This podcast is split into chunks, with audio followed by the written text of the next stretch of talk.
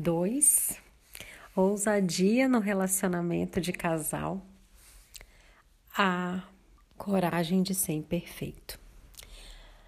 Eu adoro esse tema, eu acho que relacionamento de casal, eu, eu sou apaixonada por relacionamento de uma forma geral, né? A, a arte de se comunicar, porque realmente é uma arte que precisa ser aprimorada. E o relacionamento de casal em especial, ele tem nuances maravilhosas.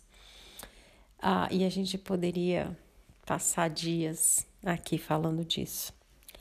Mas olhando para essa para esse livro e para nossa construção né, do conteúdo de ontem, tem alguns uh, itens que são bastante interessantes que eu acho que podem ser muito bem explorados aqui. Nós falamos basicamente ontem de estado de presença, de desprendimento e permissão interna para colocar a nossa curiosidade em ação. Quando a gente fala em estado de presença, né, é aquele aquele estado que a gente está presente. Sério, é aquele momento em que a gente está presente conscientemente. Então, eu tenho falado muito para vocês sobre satisfação, né? E quando a gente está falando de relacionamento, é preciso que a gente seja capaz de apreciar o outro. E quando eu falo de apreciar, né, eu, claro, nós estamos falando de reconhecimento, nós estamos falando de gratidão, é, estamos falando de uma série de coisas aqui, mas olhar para o outro conscientemente e apreciar é como se a gente pudesse se encantar e se reencantar com a presença do outro. Veja, quando a gente fala de relacionamento com pai, mãe, com filho é, e tudo mais, a gente tem um relacionamento que a gente ama incondicionalmente, mas que a gente não escolheu conscientemente aquela pessoa daquele jeito. É, isso não é nenhum tipo de demérito, mas, por outro lado, nós podemos olhar para o relacionamento de casal com este mérito.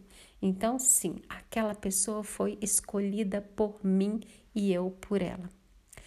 Então é sempre muito interessante a gente se lembrar por que é que a gente escolheu aquela pessoa mesmo. Né? Então, se a gente está falando em casamento, se a gente está falando em relacionamento de longa duração, morando na mesma casa e tudo mais, a gente entende que aquela escolha foi feita e que a escolha de você passar a vida com uma outra pessoa, de todas as pessoas do mundo, você ter escolhido aquela e aquela pessoa ter escolhido você dentre todos os homens e mulheres do mundo, é absurdamente sexy. Essa é uma declaração de amor deliciosa, não existe outra maior que essa. Então veja, Olhando para isso dessa forma, já é possível se desprender daquilo que já pode ir. Né? Já é possível se desprender da insegurança, já é possível se desprender do olhar para o outro e se aborrecer e se ofender com qualquer coisa pequena que o outro faça. Eu não estou falando aqui de de abusos ou de coisas graves e grandes, não, tá?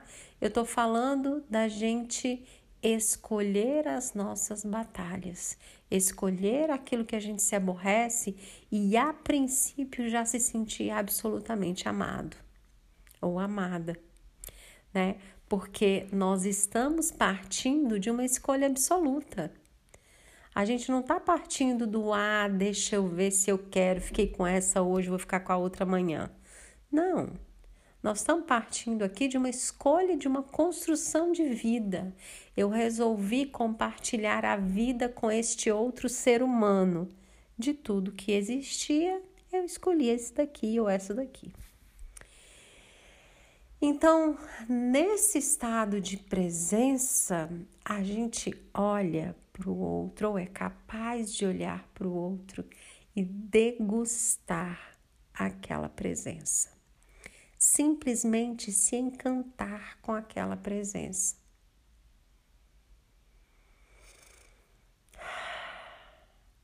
Encantar-se. E esse eu acho que é um ponto-chave e absolutamente ousado de se manter apaixonado pelo outro. Quando você se mantém encantado ou encantada pelo outro. Nesse estado de presença, a gente também é capaz de se desprender da competição. O que, que muito acontece em relacionamentos de uma forma geral. É o eu quero a competição por quem dá menos. Então, por exemplo, se eu me sinto magoada com o meu marido ou com meu filho, eu vou lá e limito aquela pessoa.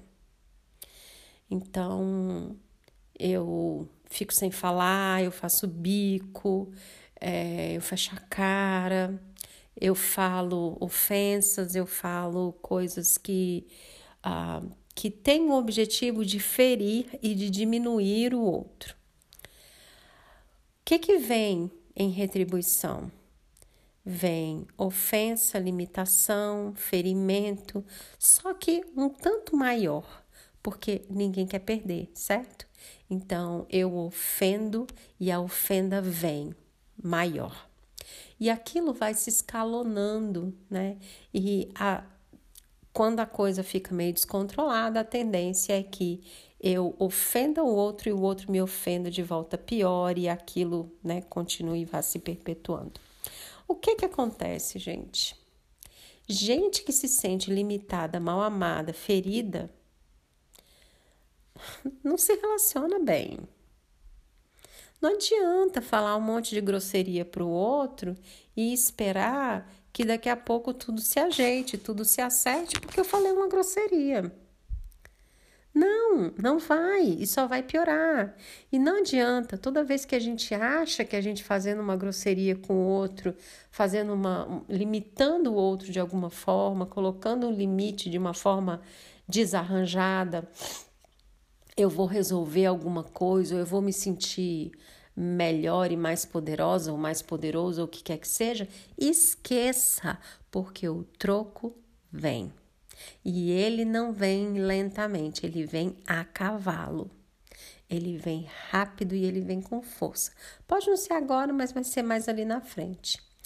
Então, nesse estado de presença, em que eu sou capaz de olhar para o outro, que eu sou capaz de entender por que é que o outro faz o que faz, porque eu já tenho elementos para isso. Eu entendo que o outro está ferido, que o outro está é, reencenando é, memórias do passado, experiências do passado, histórias de vida do pai, da mãe, do avô, do cachorro, do papagaio e do periquito. Eu já sei disso. Então eu sou capaz até de conhecendo um pouquinho da história de vida dessa pessoa, eu entender por que é que ela está fazendo o que ela está fazendo e onde é que está a dor dela, onde é que está a ferida dela. Hoje a gente é capaz cada um que está aqui. Hoje é capaz de olhar para o outro, mas olhar além, além daquilo que a gente está vendo. E ao invés de ser parte do problema, ser parte da solução. Por que, que eu não posso ser parte da cura do meu parceiro, do meu companheiro? Por que, que eu não posso dar para ele, oferecer para ele aquilo que vai impulsioná-lo, aquilo que vai fazê-lo muito feliz, aquilo que vai fazer com que ele deixe de me tratar com rispidez por alguma insegurança, por alguma, sei lá, alguma ferida, alguma coisa que ele viveu e comece a entender que quem está aqui sou eu e quem está ali é ele, não são outras experiências e que ele ou ela é uma pessoa muito amada. porque eu não escolhi aquela pessoa à toa.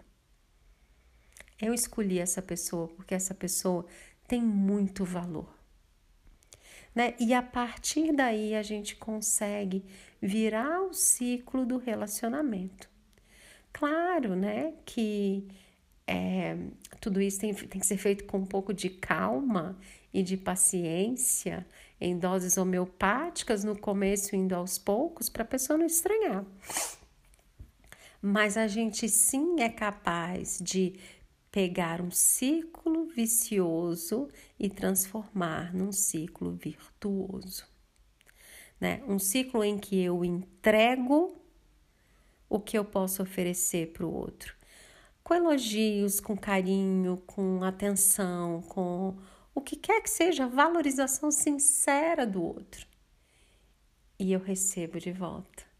E a lenda diz que quando eu se quando eu é, brigo e limito e, e maltrato, eu recebo aquilo aumentado, quando eu ofereço amor e quando eu ofereço cura, eu também recebo aquilo aumentado. E aí a gente vai falar do terceiro ponto, né, que é a permissão interna para colocar a nossa curiosidade em ação. Existe alguma coisa que é muito interessante em relacionamentos únicos que precisa ser olhado. Se eu estou num relacionamento único com uma pessoa e eu não ofereço aquilo que aquela pessoa precisa ou quer ter, aquela pessoa fica sem. Então, vale aqui entender qual é o sonho de relação dessa pessoa que vive comigo. O que, essa pessoa gostaria de receber de mim? Né? Muitas vezes você pode perguntar, mas às vezes nem precisa. Quando a gente está muito tempo com uma pessoa, a gente consegue observar aqui e ali e entender né? O que que, é, o que que essa pessoa espera dessa relação? O que que faria muito bem para essa pessoa? O que que eu quero dessa relação? O que que faria muito bem para mim? Né?